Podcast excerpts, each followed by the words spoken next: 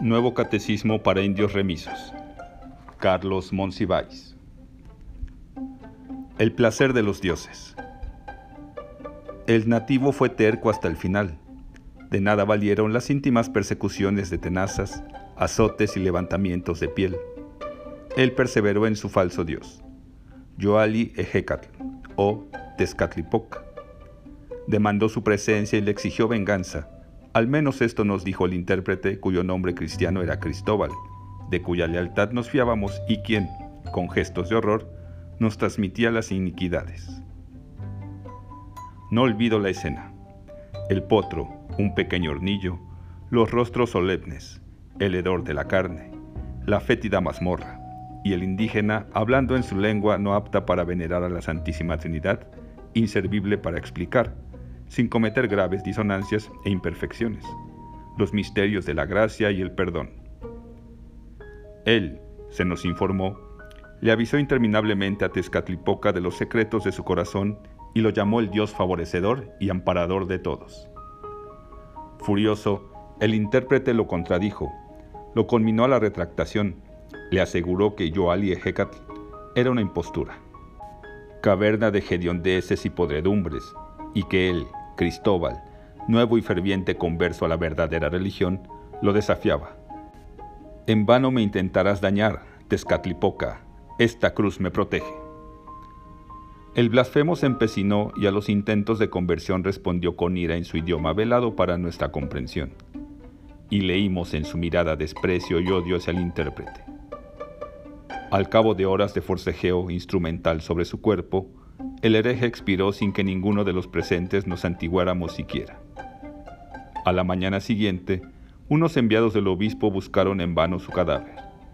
En su lugar se erguía una mole de piedra de procedencia absolutamente demoníaca. Era el inmenso dios de las confesiones, el ídolo abominable, Tezcatlipoca. Todos acudimos a verlo y se habló de un postre intento de los salvajes por restaurar sus cultos. Hubo conmoción y rumores, y por ser Cristóbal el indígena más al tanto de movimientos y accesos al edificio, se le consideró sospechoso. Se puso a prueba su resistencia a la confesión y semanas después, no obstante sus mentirosas negativas, se le ajustició como es debido. Solo por demostración. No lo crea usted por fe, solo por demostración. No tenga duda ni se llame a engaño. Son siervas de María y custodias del cáliz quienes gimen, se azotan, se lamen unas a otras las heridas, invocan a Belcebú y Astarot, se ríen ante los púlpitos, juegan a risotadas al vicio de la cópula, echan espumarajos, se frotan entre sí con arrimos de pedernal, le imprimen a su lascivia las cadencias del ángelus. Lo que usted ve es lo que existe, fray Ordorico.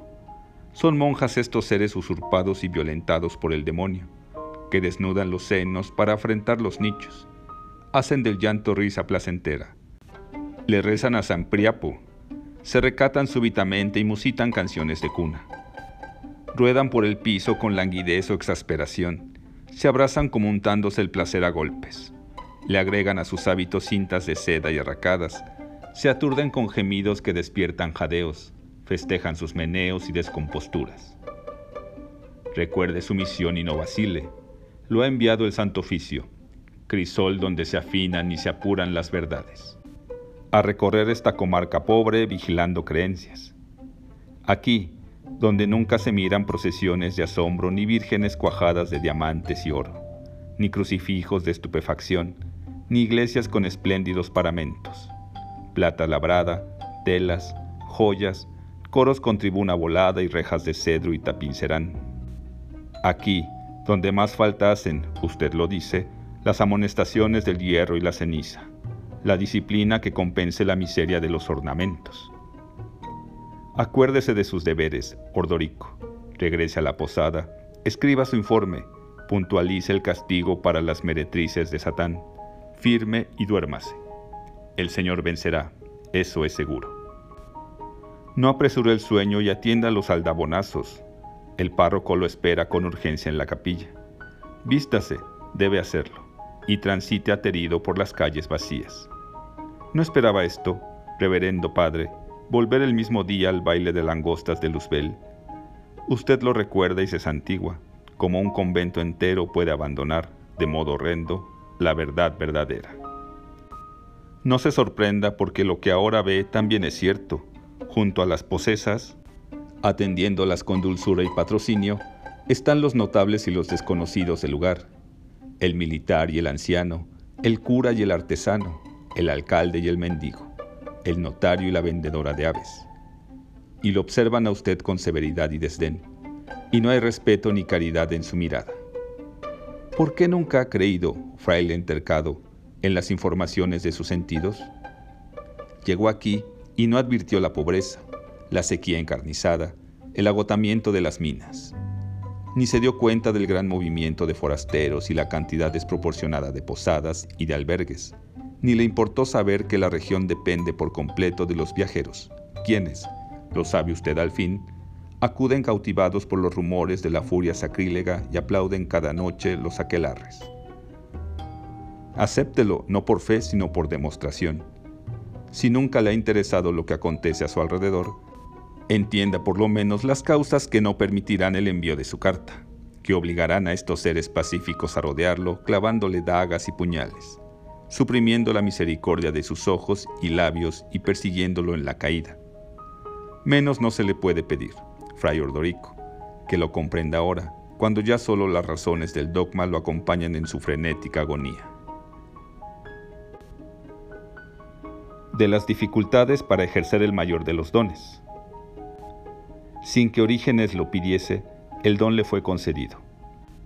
Eran tan complementarios sus méritos y tan numerosa su piedad, que se le otorgó el lujo inapreciable, resucitar a voluntad sin necesidad de esperar el milenio. Y estando en ayuno y humillación del alma, recibió la buena nueva. Encorvó su cabeza como junco, dio gracias y sintió colmada la hierba de sus días. De la abundancia del corazón habla la boca. Orígenes, abrumado de honor, contó la promesa recibida y el primer vecino lo abrazó. El segundo le besó la mejilla, el tercero se arrodilló ante él y todos le dijeron, manantial en el desierto, relámpago venerable, y otras demostraciones de afecto cotidiano. Fue la noticia cual gotera continua en tiempo de lluvia, y todos se felicitaron de no comparecer ante su Creador sin presenciar el espectáculo admirable de una piedra quebrantada, una tumba abierta, un sudario que se agita y un hombre que se levanta de entre los muertos. Orígenes no tenía prisa alguna y prosiguió su vida acostumbrada. Poco a poco percibió el disgusto por su buena salud y en sus correrías para mantenerse en forma. Distinguió la acritud ante sus pasos ágiles. El rencor lo circundó como sequía al manadero de aguas. No les daré gusto, se dijo, moriré cuando me dé la gana. Sería arrogante un uso precipitado de semejante privilegio. Y acentuó sus aficiones atléticas. No se desveló, abominó del alcohol y los placeres que acortan la existencia. El odio en torno suyo se levantó como basilisco que da dolor, y dieron todos en señalarle a Orígenes su obligación primordial. Primero vinieron los regalos, vendas, sudarios, catafalcos, lotes en los panteones exclusivos, dotaciones del mejor mármol. Al perseverar el asediado en su indiferencia, se pasó de la exhortación a la conminación y Orígenes debió huir de arenas movedizas, estatuas voladoras, venenos ataviados como dátiles, puñales en forma de exterminio, vehículos alebrestados a su paso. Orígenes mudó su altivez de ánimo por el sudor y el escalofrío al menor ruido. Guardó e inventó precauciones se guareció en el insomnio. Y la gente, en lugar de alegrarse ante tal habilidad o de sentirse culpable por aguzar los hierros contra un hombre piadoso, se irritó mucho y condenó su apego a la vida, señalando la cobarde incredulidad de quien, en el fondo, estaba cierto de que una vez fallecido jamás retornaría. Amigos y parientes lo abandonaron, y Orígenes dio en desaparecerse pensándose traidor a la esperanza de su pueblo o, lo más frecuente, detestando a su pueblo porque interfería con su ánimo longevo. En la duda, se ablandó su corazón y murió de tristeza. Las multitudes se agolparon durante meses a la vera de su sepulcro. Pero Orígenes, seguro que nadie lo quería y de que nada valía la pena, renunció a su poder de resurrección y permaneció en la tumba para siempre. Cambiadme la receta. Ambrosio y Gerardo eran inseparables. Desde fuera su intimidad parecía tanto menos incomprensible, dada la oposición de sus creencias. Hombre de fe, Ambrosio se desbordaba en oraciones y convicciones. Veía en el Dios mediante no una fórmula hueca, sino el sentido de su vida diaria. Agnóstico, Gerardo solo admitía lo visible y concreto y desdeñaba la causa de símbolos sangrantes. Vitrales iluminados por la media tarde y mensajeros de salvación que se presentan en vísperas de la merienda. Su condición antagónica no impidía la estrecha convivencia. Los alegatos de días enteros, el toma y daca de bromas y razones. Convéncete, si Dios existiera, su imagen y semejanza sería la injusticia, insistía Gerardo. Y Ambrosio, con suavidad, le refutaba apuntando con el brazo a los cielos. ¿Acaso se hicieron por su cuenta y riesgo? Todo es fruto del azar. Una plaga intempestiva sorprendió de tal modo a los polemistas que murieron con segundos de diferencia. Pero Ambrosio, el virtuoso en acto y gesto, el convencido del devenir místico, solo conoció la implacable metamorfosis de los átomos. No obtuvo la felicidad que no cesa la diestra del pandero de Dios. La muerte fue su estación terminal. A su vez, Gerardo despertó entre las dulces vibraciones de la piedad y el estruendo de visiones radiantes. A su lado, todos se gloriaban en el Señor. Así que finalmente existe un más allá, musitó. Azorado, Gerardo supo, en medio de la barbanda de los redimidos, lo que ya no captaría Ambrosio en la rueda sin fin de las elaboraciones de la materia. Treinta años de diálogo incesante los habían transformado sin que lo advirtieran, provocando su mutua conversión. Gerardo, movido en su sinceridad por la prédica de su amigo, encontró a Dios en la contemplación del firmamento. Ambrosio, persuadido por la severa racionalidad de su interlocutor, admitió la autogénesis de los seres y las cosas, pero ambos prefirieron fingirse inconquistables para proseguir la conversación que animaba sus vidas. Resurrecciones paralelas, mientras uno emprendió la interminable transmutación de las moléculas, el otro se agregó a la jubilosa compañía de los creyentes. Con esa condición los perdono. La conclusión fue inapelable. El rey no merecía castigo. Ya eran demasiadas inequidades, mentiras y rapiñas. El turno era de las plagas y vino primero la extinción de todos los hijos terceros. Surgió gran clamoreo. La dureza de los corazones sustituyó a la nostalgia. No hubo casa ni rebaño sin muerto. Y cundió el dolor cual nunca fue ni jamás será, aunque los primogénitos se alegraron secretamente. Pero nadie se arrepintió porque, en el desenfreno, todo se atribuyó a correctivos demográficos drásticos pero atendibles. Y las familias se prometieron educar a sus hijos para que, en su turno, no pasasen de dos descendientes. Y se envió la peste devastadora, y muchos murieron atravesando el dintel de las iglesias congestionadas, y se cubrió la faz de la tierra, y oscurecióse también la oscuridad, y muchos quedaron insepultos por no haber quien cavara las fosas, e inundó el reino el feroz agravio de los corazones pero nadie se arrepintió porque creyeron entender el mensaje. Hacen falta buenos hospitales, sistemas de medicina preventiva, campañas permanentes de profilaxis. Y se desató el hambre, se esparció ceniza en torno a los agonizantes, morían los peces en el río y no hallaban ríos donde morir. La tierra se corrompía y no daba frutos. Los hombres hallaban apetecibles erizos y lagartos, y caracoles y babosas, y topos, pero no los podían atrapar. Las multitudes destrozaban a los sospechosos de esconder comida. Los desmayos preludiaban los estertores. Había tics de aflicción en todas las bocas y muchos se consumieron como estopas llenas de sequedad. Pero nadie se arrepintió, porque estaban seguros de apurar el cáliz de otra crisis cíclica propia del feudalismo. Y las plagas se diseminaron, se secaron los depósitos de agua, la sangre corrió de un lado a otro, las casas quedaron henchidas de moscas, el polvo se volvió piojo. Los piojos adquirieron dotes vocales y los huesos vencieron a los gusanos. Pero nadie se arrepintió, y en su ceguera acumulaban razones, excusas, disculpas, justificaciones. Y las plagas cesaron repentinamente.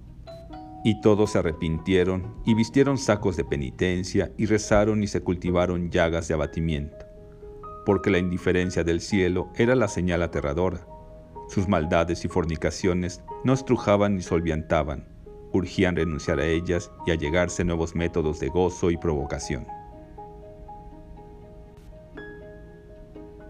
Fábula donde nada es relativo excepto lo absoluto. El teólogo progresista era desdeñoso. La inocencia es relativa y la culpa también. No sé de otro axioma. Dios es el último absoluto de que tenemos noticia, el dinosaurio de los absolutos. El teólogo tradicional se irritó. No puede usted tener razón. Hay inocentes y culpables. Lo sabrá siempre. De lo contrario, daría igual cualquier comportamiento sería justo prescindir de corazonadas e intuiciones, enterrar a la ética y sus recompensas inmanentes. No sea usted necio, replicó el progresista. No le dé por el pataleo moral. Los extremos no existen, por eso se juntan. Consígase a alguien que ignore una arca abierta o que carezca de pensamientos limpios en presencia de vírgenes desnudas.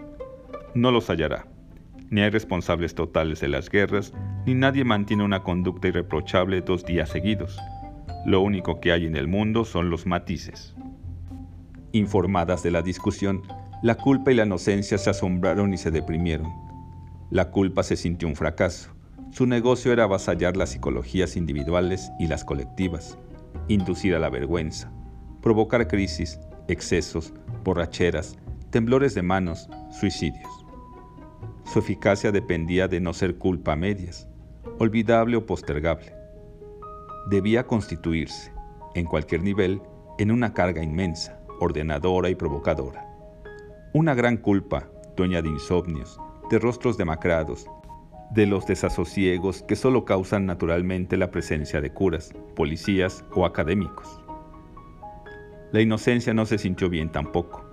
Mira que vivir en el sacrificio, absteniéndose de tantas cosas para acabar también enlodada, también con una cola pisable, indigna de que el espejo la reflejase por entero.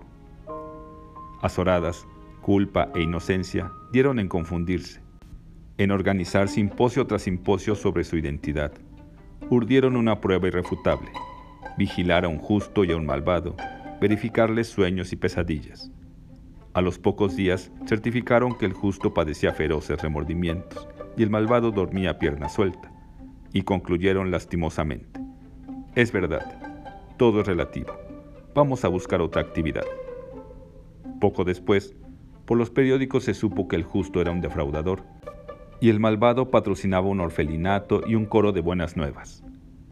La noticia ya fue inoportuna. La culpa y la inocencia le habían encontrado el gusto a la nueva idea de ambigüedades y preferían, ya asemejadas, que todo fuese relativo. El santo que tenía mala clientela. San Inmejorable era un varón sin mácula. Nunca conoció el mal, ni tuvo oportunidad de arrepentirse de acciones nimias. Incluso en el paraíso donde nadie entra de balde, destacaba por su historial impecable. Se le envidiaba porque su mente límpida jamás conoció un pensamiento extraviado y en los corrillos celestiales lo consideraban el mejor. Así en el único templo con imagen suya, nadie recurriese a sus oficios de mediador. Pero un día, sin ponerse de acuerdo, empezó a visitar la representación maravillosa de San Inmejorable, una cohorte de ladrones, prostitutas, viciosos, adúlteros, sodomitas, necrófilos, hechiceros, asesinos, coprófagos, polígamos. Habían apiñamientos y motines para acercarse a la imagen y, poseídos de una odiosa confianza, los réprobos le narraban al santo sus asquerosidades y demandaban perdón guiñándole el ojo.